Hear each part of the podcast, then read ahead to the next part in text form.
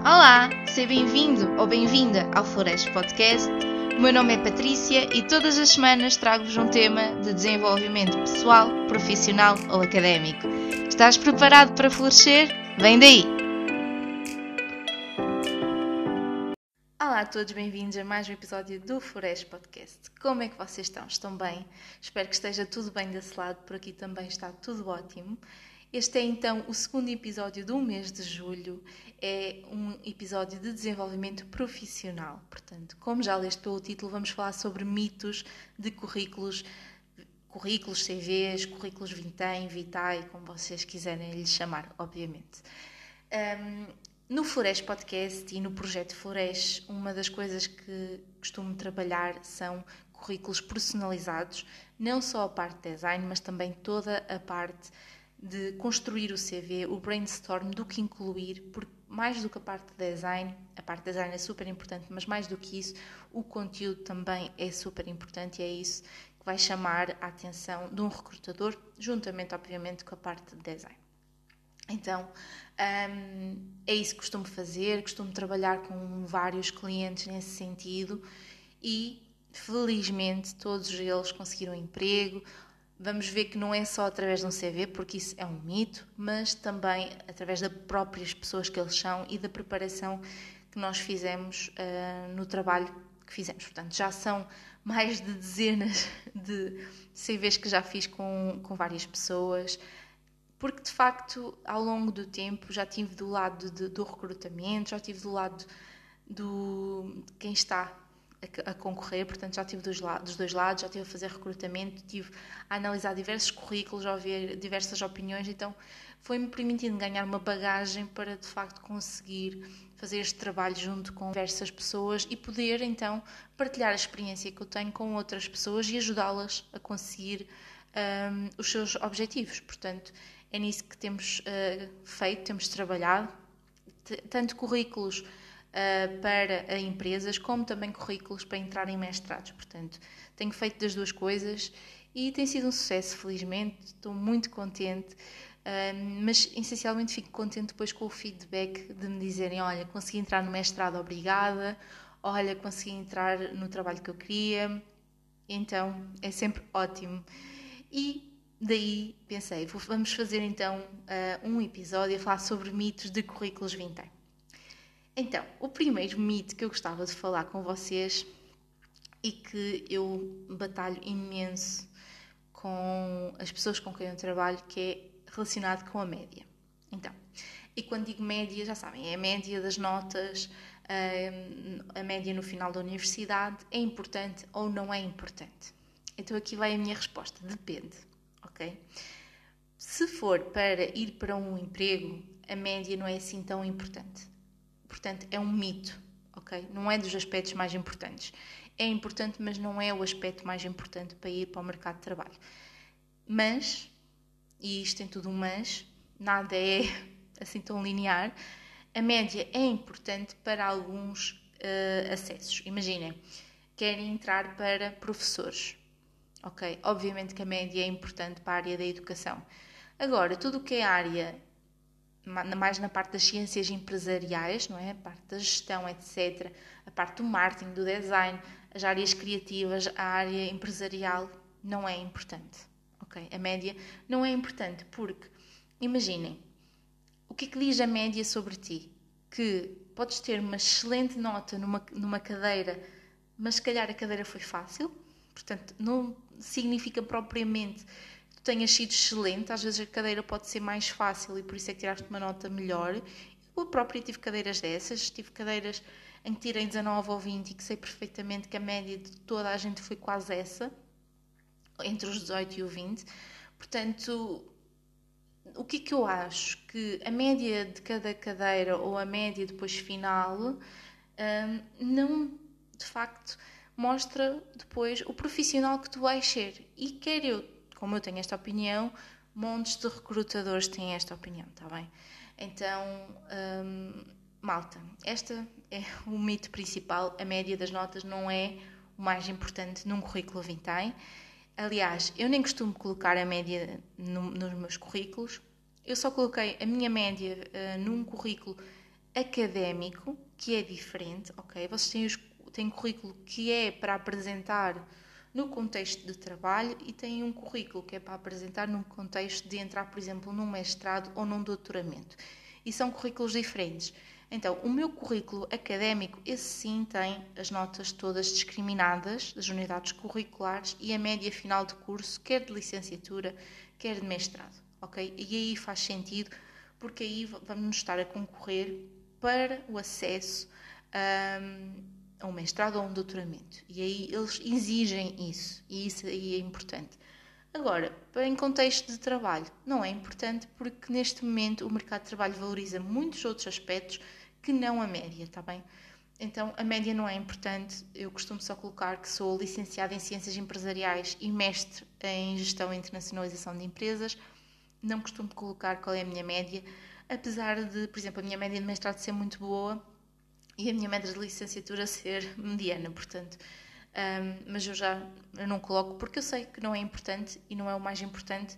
Uh, o que é importante vai desde soft skills, vai à experiência que a pessoa teve de trabalho e não tanto, então, à média de um curso. Depois, segundo mito, os currículos devem ser apenas de uma página. Então, malta, este mito tem ocorrido muitas vezes.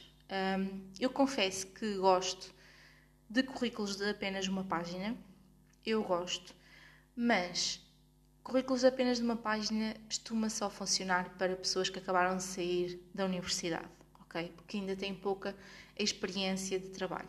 A partir do momento que já tens alguma experiência de trabalho, pelo menos duas páginas é necessário. Além disso, nós não queremos atulhar né, um currículo com montes de coisas para lá. E então eh, só para ficar numa página. É que muitas pessoas fazem isso, que é colocam super apertado, não dá para ler, não está perceptível, só para ficar numa única página, porque de facto muita gente diz que os currículos devem ser de apenas uma página. É mito. Os currículos podem ter duas páginas, pelo menos. Um, obviamente que não apresentem um currículo de 20 ou 30, porque ninguém vai ler, ok? Há limites. Mas, na minha opinião, duas páginas para mim já me parece ser uma coisa uh, bastante normal, ok? Uh, e especialmente para ser perceptível para ler e já tendo alguma experiência normal, que seja pelo menos duas páginas. O meu tem duas páginas, já fiz para pessoas que têm apenas uma página, mas nesses casos é de facto pessoas que saíram da faculdade e que ainda não têm muita experiência e por isso ainda não, consegue, não conseguem ter duas páginas, mas também duas páginas também não é obrigatório. Então, perceber, também não quero que a partir de agora a gente pense que os currículos devem ter duas páginas. Não. O currículo deve ter o número de páginas correspondente à nossa experiência, ao nosso, à nossa situação. Não temos é que exagerar e depois isso vai mais, vamos falar um bocadinho mais à frente sobre outros mitos. Outra coisa que é um mito e que muita gente faz é um, pedir. E, e não me interpretem mal, mas de facto no mercado, e existe ainda um pequeno mercado sobre pessoas que fazem currículos personalizados, existe pessoas da parte de design que fazem currículos personalizados. No entanto, estas pessoas apenas fazem a parte de design do currículo, ok? Metem-te o currículo bonito. Mas isso, foi o que eu vos disse, isso não é suficiente para, de facto, ter-se um bom currículo. Portanto, um bom currículo vai além do design. Então, um dos mitos é ter um currículo bonito é suficiente. Não é suficiente, ok? O conteúdo também é super importante. Então, quando procurarem alguém, e obviamente aqui não estou a querer uh, chamar a asa à minha sardinha ou assim, mas quando procurarem alguém para vos ajudar a fazer um currículo, tenham atenção se essa pessoa também vai vos ajudar a fazer o conteúdo do currículo, se essa pessoa tem capacidade para ajudar a fazer o brainstorm para o conteúdo do currículo e não apenas colocarem um currículo bonitinho e siga e bota e vira, né, malta? Isso não vai, não vai ajudar muito, ok? Outro mito: os currículos devem ter um, toda a experiência de trabalho. É sim, é um mito. Porquê? Imagina, tiveste um trabalho aos 10 anos ou aos 15 anos, não sei, uh, que está relacionado, sei lá, fizeste limpezas. Eu, no meu caso, eu fiz, fiz isso, ok? Um, eu, eu não incluí porque não é relevante para o cargo a que me vou candidatar, ok? Imagina que eu trabalhei num café e vou me candidatar a um cargo que tem comunicação. Não tenho problema nenhum em colocar trabalhei num café. Porquê? Porque é relevante para uh, o meu cargo, ok? O que é que acontece? Isto porque estes trabalhos, quando nós somos mais pequenos, isto é um, um exemplo, tenho vários trabalhos antes dos 18, um, ninguém também está à espera que eu os coloque lá, ok? Portanto, oi, aqui a mexer numa garrafa, desculpem. Um, ninguém está à espera que eu os coloque lá. Se eu achar que faz sentido para o cargo onde me estou a candidatar, ok, tudo bem. Se eu achar que não faz sentido, eu não tenho que lá colocar tudo, ok? Portanto, e o mesmo acontece para malta que já trabalha há 30, 40 anos, ok? Essa gente pode selecionar de facto as experiências que querem colocar. Não é preciso colocar todos os estágios, todos os trabalhos que fizeram, etc. O que é importante é selecionar aquilo que de facto um, é relevante para o cargo que se estão a candidatar, ok? Mais mitos. Um, ah, o currículo, o currículo só por si aumenta a probabilidade de conseguir um emprego ok? Então, uh, muita gente diz e acredita que os currículos que são mesmo muito personalizados e segmentados são os únicos que são bem sucedidos na obtenção de uma entrevista, ok? Então, isto até foi uma arquiteta de carreira executiva que disse isto. Por isso é que eu foco muito e digo que os currículos personalizados e segmentados, e quando digo segmentados, são orientados para o cargo que estamos a candidatar, ou seja, não são currículos genéricos. Isso também é um mito, né? Uh, que devemos fazer um currículo geral e dá para tudo. Não é assim, não funciona assim, dá perfeitamente para perceber, ok? Portanto, quando nós construímos um currículo, já podemos fazer de forma a que seja segmentado. Ponto campos onde podemos colocar a que, a que cargo estamos a candidatar, coisinhas assim específicas e personalizadas que dão um, o dão a imagem que de facto eu estou-me a candidatar para aquele emprego, não enviei 20 currículos iguais para toda a gente, ok?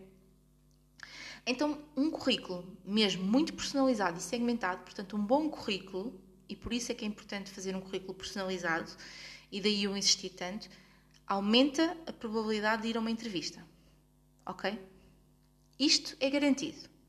Agora, o resto são vocês que têm que fazer. Chega à entrevista, é a entrevista que define, ok? Não é o, o, o currículo. O currículo, de facto, aumenta a probabilidade da entrevista. Agora, o emprego tem que ser, tens que ser tu. Porque, imagina, nós fazemos um currículo altamente, está mesmo top. Tu vais à entrevista e não te consegues safar a falar, não consegues expor as tuas ideias, não consegues mostrar de facto aquilo que está escrito no currículo, então não vais conseguir um emprego.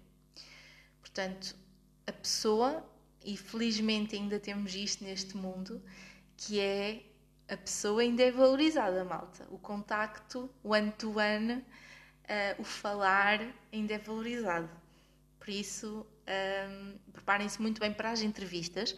Há coisas que eu acho, a nível de dicas de entrevistas, que já são muito, muito uh, específicas. Às vezes vamos a um pormenor quando pesquisamos na net, vamos a um pormenor ridículo de, de várias coisas que de facto às vezes são importantes, mas o mais importante é tu estares à vontade e seres tu próprio, do que propriamente uh, ir para lá e ter que ter a perna cruzada para determinado lado, a mão num determinado sítio.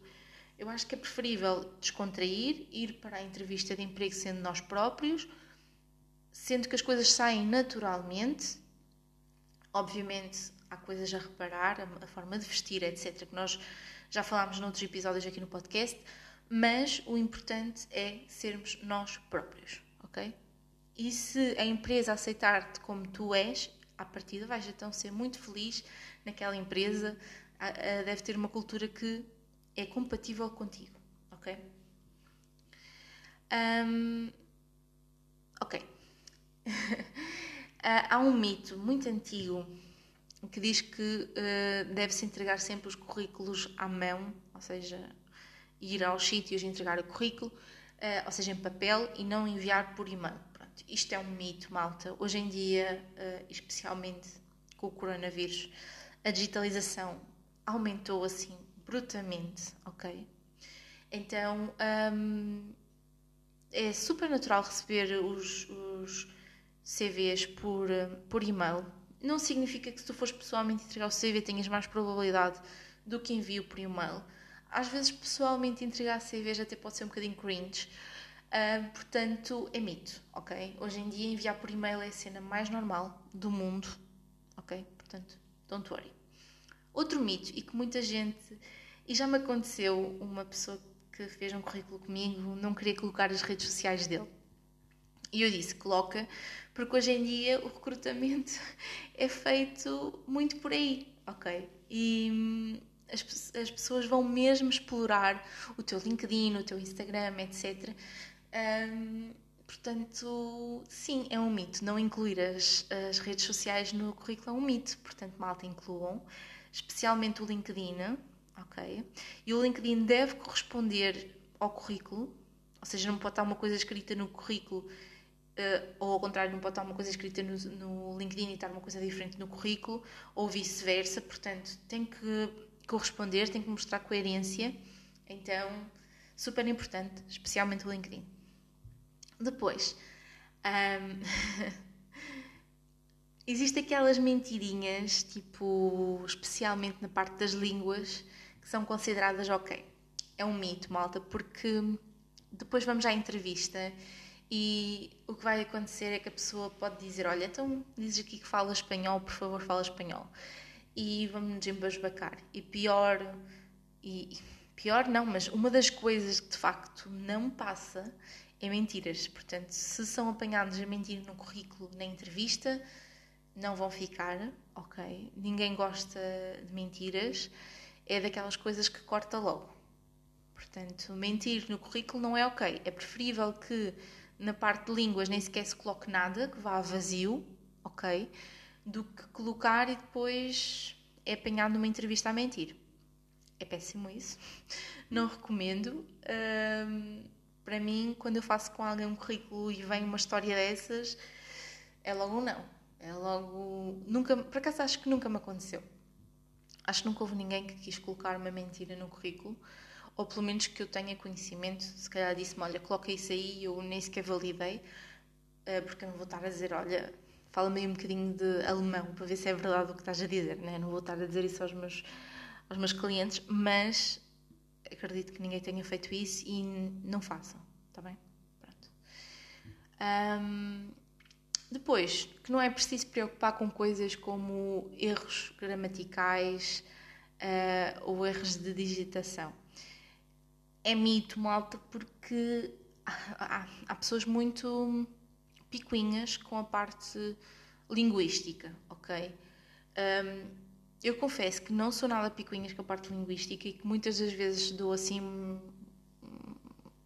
umas gralhas no português, mas eu sei que existe muita pessoa que é assim, muitas pessoas que são assim, e que é muito importante terem atenção a escrever o currículo. Portanto, sim, escrevam o currículo o mais correto possível, nada de erros gramaticais, nada de erros hum, digitação, nada desse tipo de erros, ok? Ter muita atenção no que estamos a escrever no currículo, ok? Mais mitos. Ah, este mito vai de encontro a um que nós falámos, que é um bom currículo tem que ser extenso. É um mito. Um bom currículo é um currículo que é sistemático, que vai de facto aos pontos importantes. Não é por ser um currículo extenso que é melhor, está bem? Uh, porque eu, neste momento, com 25 anos, eu consigo fazer e tenho um currículo do Europass aqui vai, polémica.